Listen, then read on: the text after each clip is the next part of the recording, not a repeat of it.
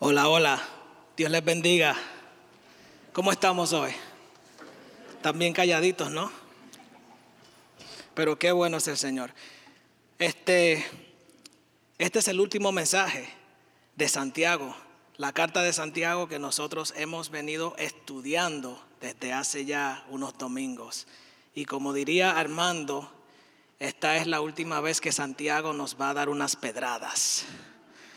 Y Santiago, ya estoy harto de que Santiago se mete en mi vida, así que, nada, mentira, no se la crea. Hay mucha sabiduría de Santiago. Antes de comenzar el sermón de hoy, por favor, inclina tu rostro y ora conmigo. Padre, gracias. Gracias, Señor, por habernos traído a este lugar, Señor, en este día. Gracias, Señor, porque no es casualidad que estemos aquí hoy. Yo te ruego, Señor, que seas tú quien nos edifique en esta mañana a través de tu palabra. Padre, en el nombre de Jesús. Amén. ¿Alguna vez has pensado en qué tipo de problemas enfrentan los ricos o las personas adineradas? ¿En qué clase de adversidad o infortunio puede una persona adinerada meterse o enfrentar o experimentar? ¿Alguna vez has pensado en eso? Si no lo has hecho, quiero decirte que yo tampoco.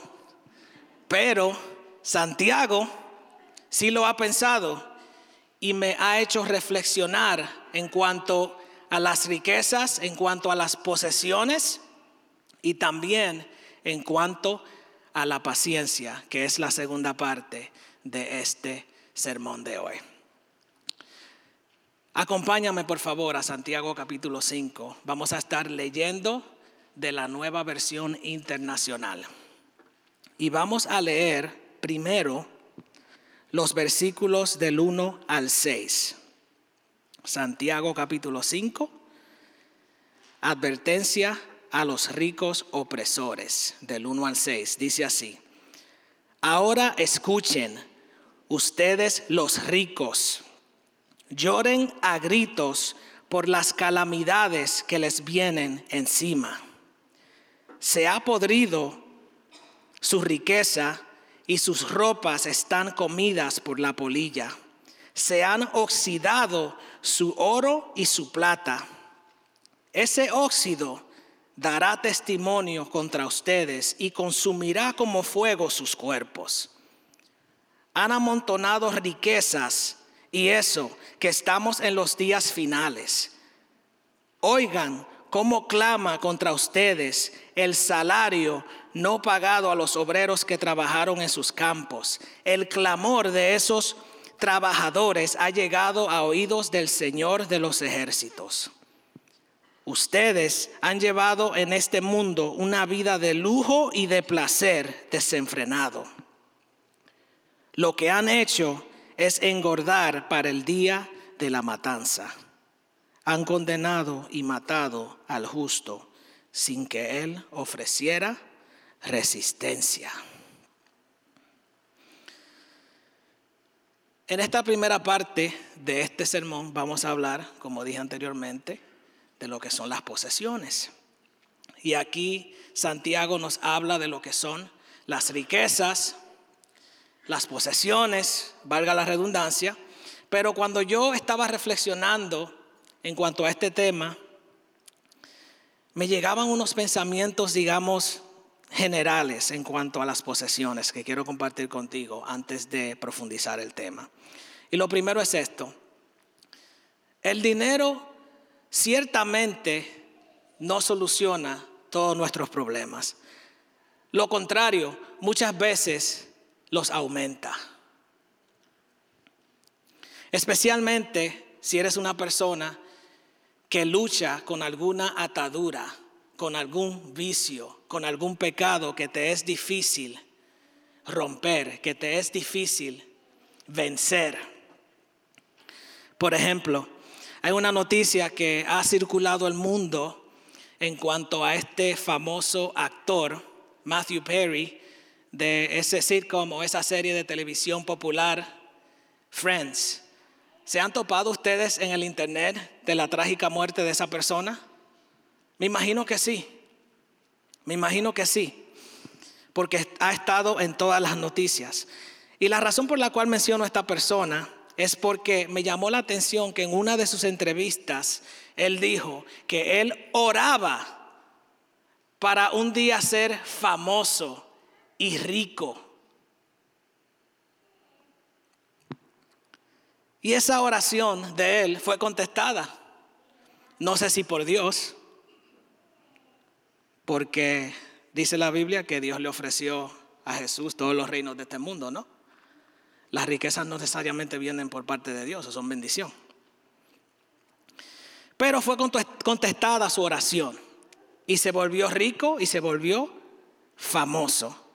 Pero lamentablemente, como conocemos aquellos que hemos visto las noticias o sus entrevistas o vimos su show, sabemos que esta persona tenía un serio problema con las drogas. Sabemos que esta persona tenía un serio problema con el alcohol.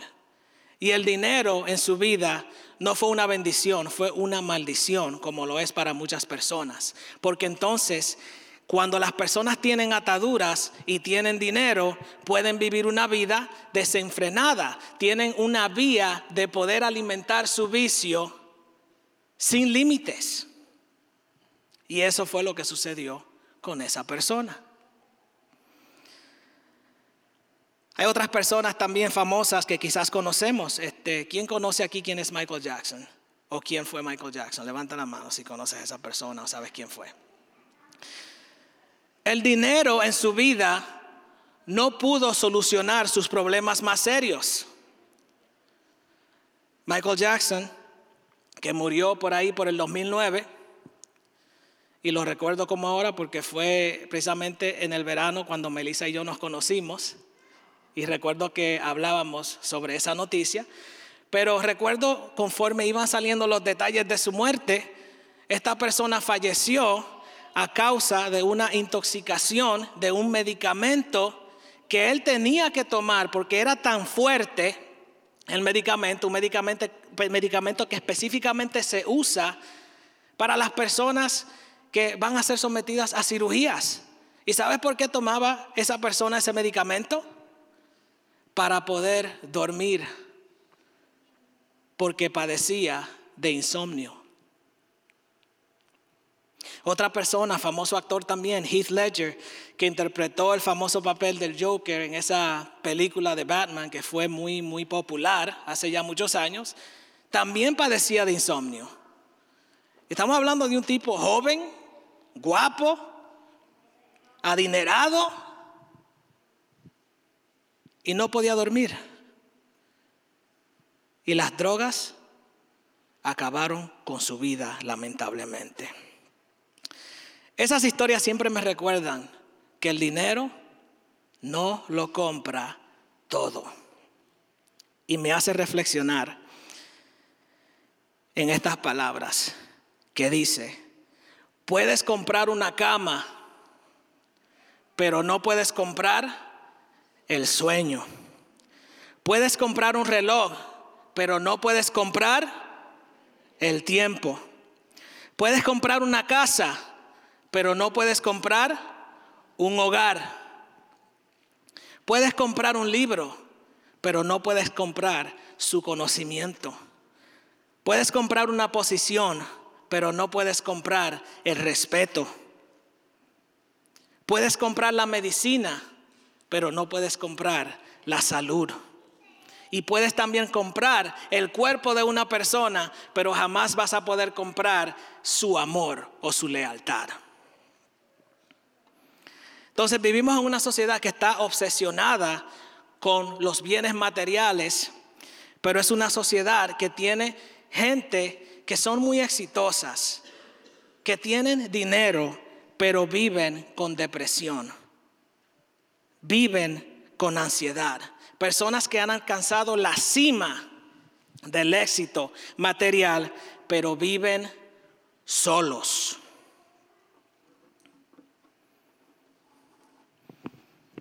¿Estamos despiertos todavía? Amén, gloria a Dios. Entonces Santiago, aquí en este capítulo, cuando habla de las riquezas, nos da un cuadro más o menos apocalíptico. Porque los términos que él usa, pudrición, polilla, óxido, fuego, eso es un cuadro o una imagen apocalíptica de destrucción. A mí me gustan las películas más o menos así, apocalípticas. Por eso recuerdo haber visto el Terminator 2. Y esa película por alguna razón me llamó la atención. Y yo recuerdo una escena cuando comienza la película donde se ven estos rascacielos y se ve esta imagen bien bonita de la ciudad. Y hay muchas personas jugando, los niños, y, parece que, la gente es próspera y, les, y les va bien, están gozando de la vida. Y de repente viene una destrucción masiva donde, donde todo se convierte en polvo. Y yo me quedaba así como que, wow, ¿qué pasó?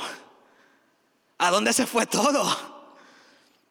Más o menos así está hablando Santiago sobre las posesiones materiales, que aparentemente en un abrir y cerrar de ojos pueden desvanecerse, pueden esfumarse.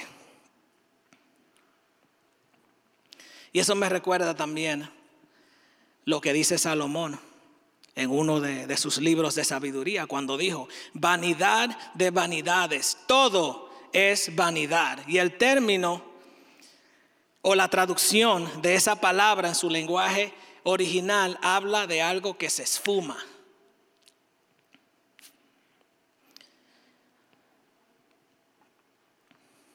Y las riquezas, pues claro está, son parte de ese humo que se esfuma. Ahora bien, no creo que Santiago tiene algo aquí en contra de las riquezas. No creo que Santiago tiene algo aquí en contra de prosperar. Creo que Santiago quiere que nosotros desarrollemos conciencia de lo que realmente es importante en esta vida. No creo que Santiago quiere evitar que los cristianos prosperen o tengan dinero. No, Santiago simplemente quiere que nosotros desarrollemos conciencia.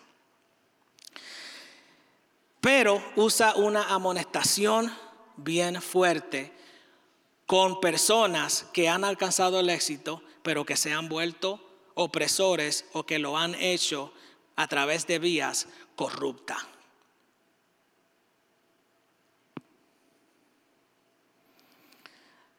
Amonestación a los ricos. ¿Qué significa amonestar.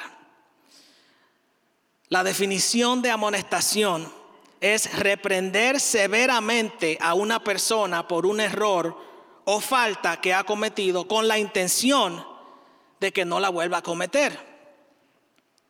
Eso es amonestación. Y Santiago aquí en estos versos está amonestando, reprendiendo a los ricos que son opresores.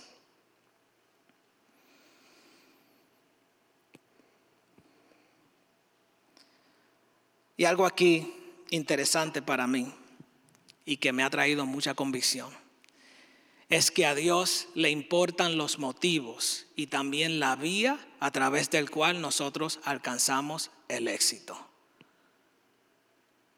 Yo no sé si usted sabía, pero estas grandes compañías como Apple, Nike, Hasbro y un montón de otras más, que generan billones y billones de dólares al año, billones con B mayúscula.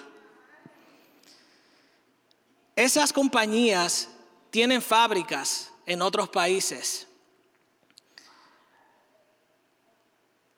Fábricas en donde lamentablemente la gente son explotadas, que trabajan día y noche sin cesar y trabajan overtime sin que realmente se les pague justamente todo lo que trabajan. Hay muchos eh, documentales allí que usted puede ver sobre eso, porque ha salido a la luz de cómo estas grandes compañías explotan a la gente en otros países. Y estoy hablando de situaciones en las que tienen empleados en cuartos pequeños, en situaciones no sanitarias, en situaciones inhumanas, 10 personas en un mismo cuarto bien pequeño con un baño. O sea, por favor, generan tantos billones de dólares al año y no pueden tratar bien a sus empleados. Y es una gran hipocresía porque son de estas compañías que hacen campañas cada año en apoyo a grupos que supuestamente son marginados. Pero sin embargo, en sus fábricas internacionales oprimen a sus empleados. Y todo por la avaricia. Usted sabe lo que significa avaricia. La avaricia es el afán de poseer muchas riquezas por el solo placer de atesorarlas, sin querer compartirlas con nadie. Y hay muchas personas que tienen vicios. El vicio de algunas personas es el alcohol, el vicio de algunas personas es el sexo, el vicio de algunas personas son otras sustancias, pero también el, vicio de algunas personas es la avaricia querer poseer, poseer y poseer, sin querer compartir con nadie. Ese es el vicio de muchas personas. Ese es el vicio de muchos.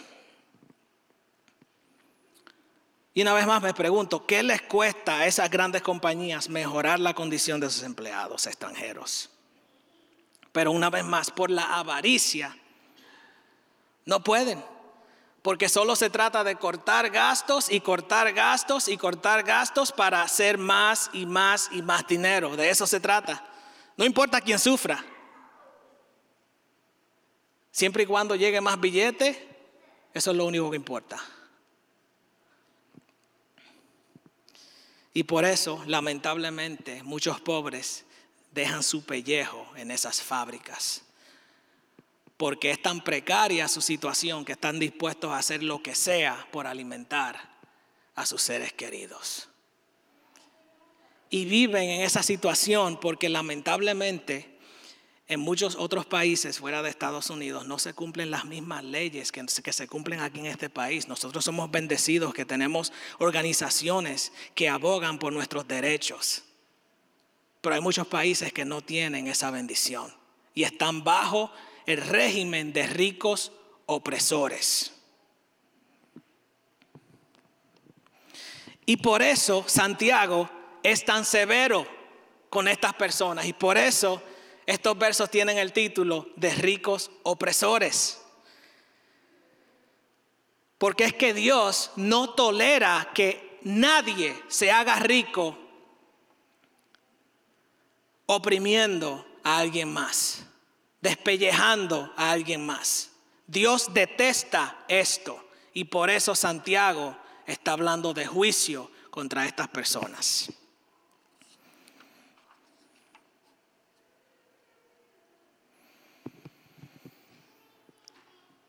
A ver, ponte de pie en un momento. Quiero que, que te levantes.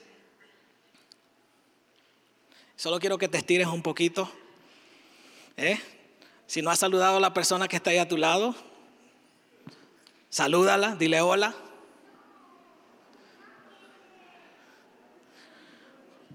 Porque esa ha sido la primera parte de este sermón. Puedes sentarte. Era para despertar a Luis que se me está durmiendo.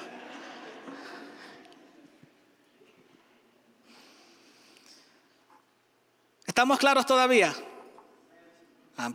Hey, algunos están despiertos.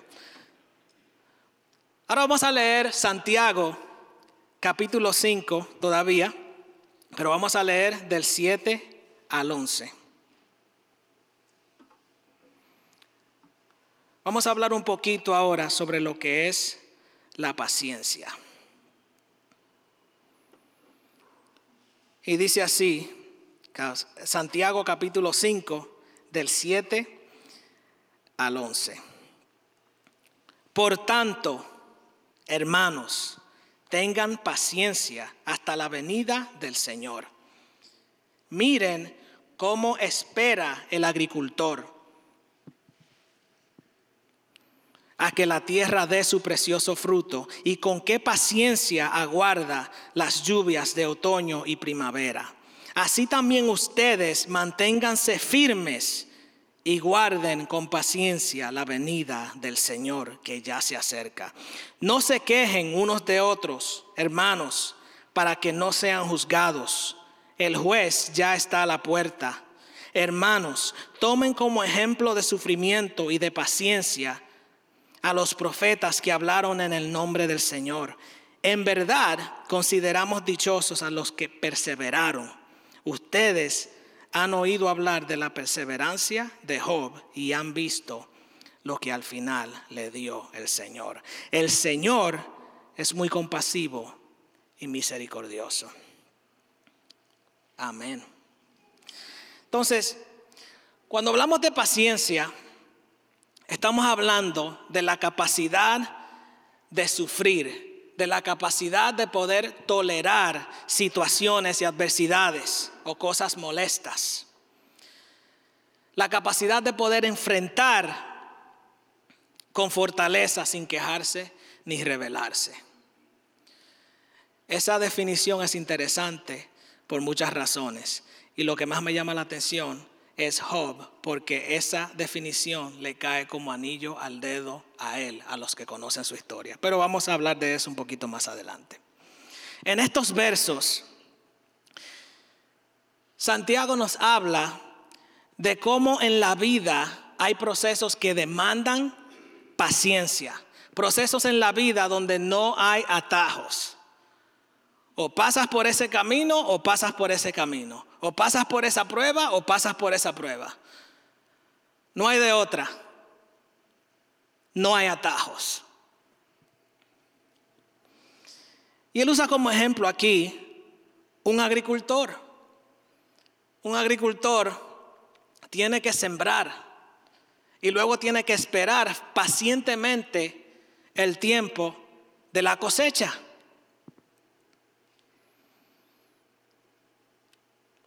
Y también nos da otro ejemplo sobre las estaciones del año. ¿A cuántos aquí les encanta el invierno? Levanta la mano si te encanta el invierno. Mm, ustedes son un grupo especial de personas. Si miran a su alrededor, la mayoría de personas, uff, es una temporada cruel para nosotros. Es una temporada que nosotros anhelamos con ansias que termine. Especialmente los meses de enero y febrero, ¿no? Me imagino que esos son también sus meses favoritos, ¿no? Aquellos que levantaron la mano. Ahí se van a acampar en esos meses, ¿verdad? para disfrutarlo al máximo, ¿no? Esa ha sido una de las cosas que me ha costado a mí adaptarme aquí en Estados Unidos. Extraño mi clima tropical. Amén, sí. Pero lo que Santiago aquí nos quiere comunicar a través de estos ejemplos es que esas cosas, esos padecimientos, padecimientos, esas molestias que nosotros a veces tenemos que enfrentar, esas adversidades, esas cosas que no nos gustan, no son para siempre. En la vida, aunque hay, momentos donde no podemos tomar atajos para quizás no enfrentar alguna prueba, tenemos que recordar que no son para siempre que todo tiene un principio, pero también tiene un final. Y que Dios en su misericordia, aún en esos momentos difíciles, es un recurso estable para nosotros, aunque el mundo esté en caos.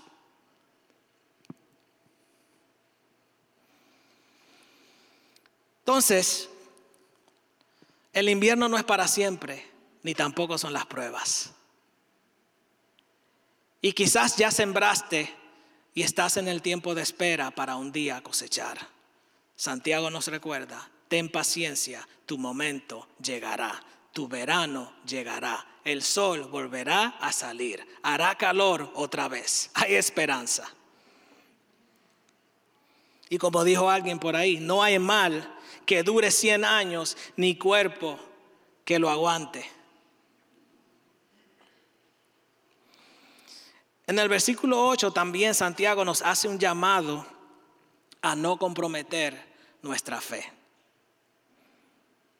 Y es ahí el detalle muchas veces cuando queremos apresurarnos a alcanzar la cima. Es ahí el detalle cuando queremos acumular riquezas rápido. Porque es ahí donde somos vulnerables y queremos encontrar atajos a veces a cuesta del bienestar de otras personas. ¿Me están entendiendo? ¿Está claro esto? Gloria a Dios. Y es un importante recordatorio también que en Dios hay propósitos y también hay recompensas. Y siento que me estoy repitiendo desde el primer mensaje de esta serie porque Santiago ya habló de paciencia, pero al, parecer es algo tan importante que tiene que volver a recalcar algunas cosas, ¿no?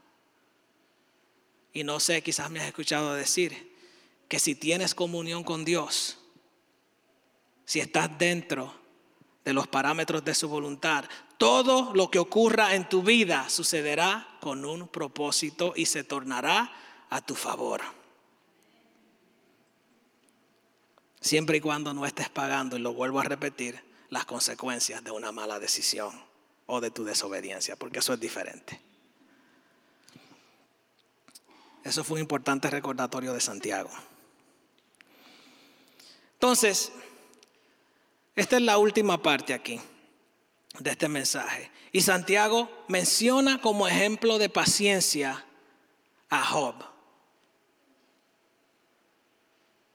Y si hay alguien en la Biblia que padeció un sufrimiento que fue aparentemente cruel, donde vemos que aparentemente la mano de Dios es removida de su vida, es Job.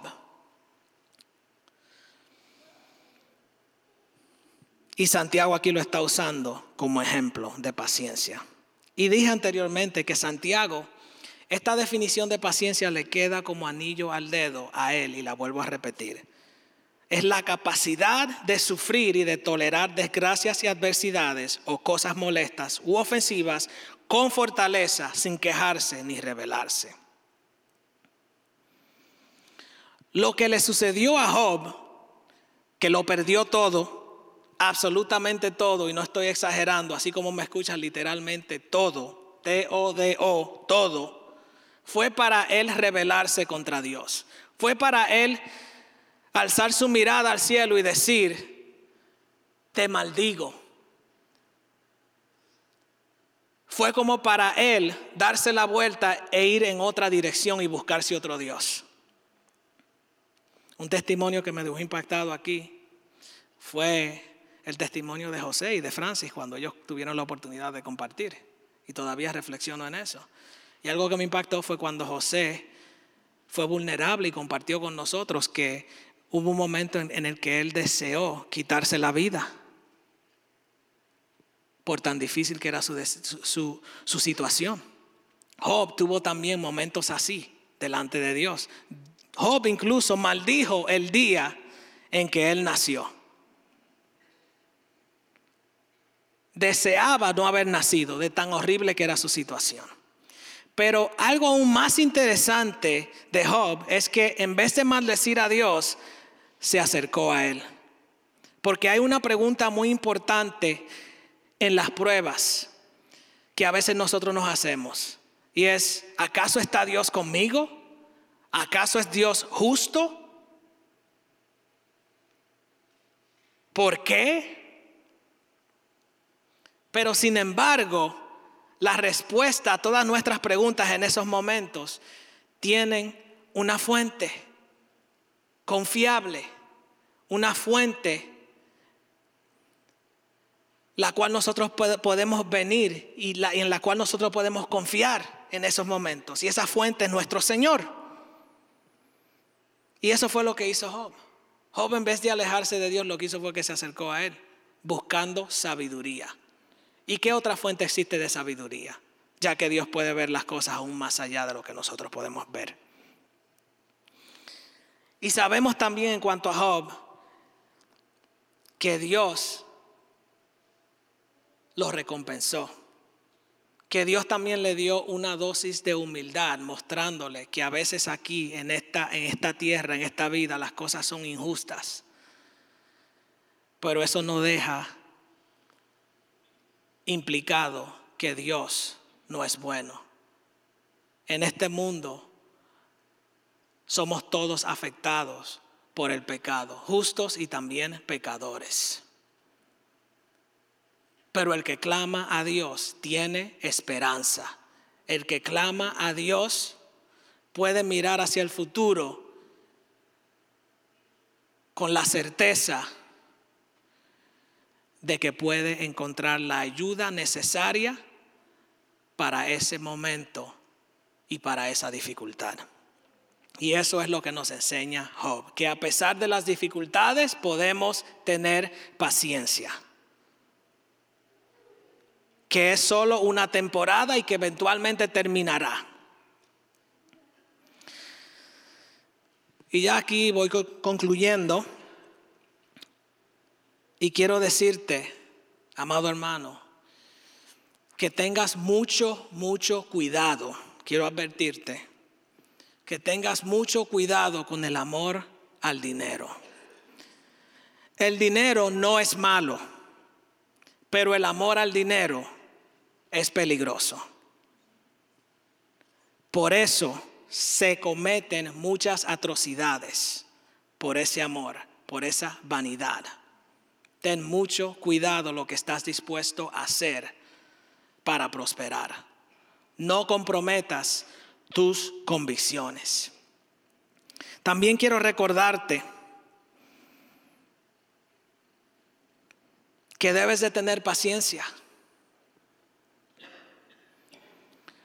Porque en el Señor un día tendrás una recompensa.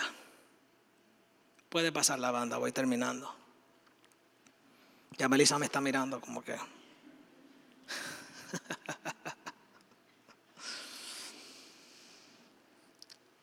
recompensa en el Señor llegará, así como el verano, aunque tarde, pero seguro.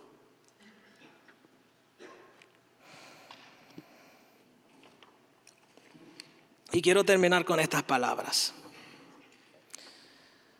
No sé qué anhela tu corazón. No sé si anhelas prosperar. No sé qué es lo más importante en tu vida. Pero sí te puedo decir algo. El Señor quiere ser tu recurso, tu herencia el Señor quiere ser y quiere ocupar ese lugar en tu vida que nunca se va a esfumar como se esfuman las posesiones materiales. El Señor tiene recompensas para los que lo aman que son eternas. El Señor quiere entrar en tu corazón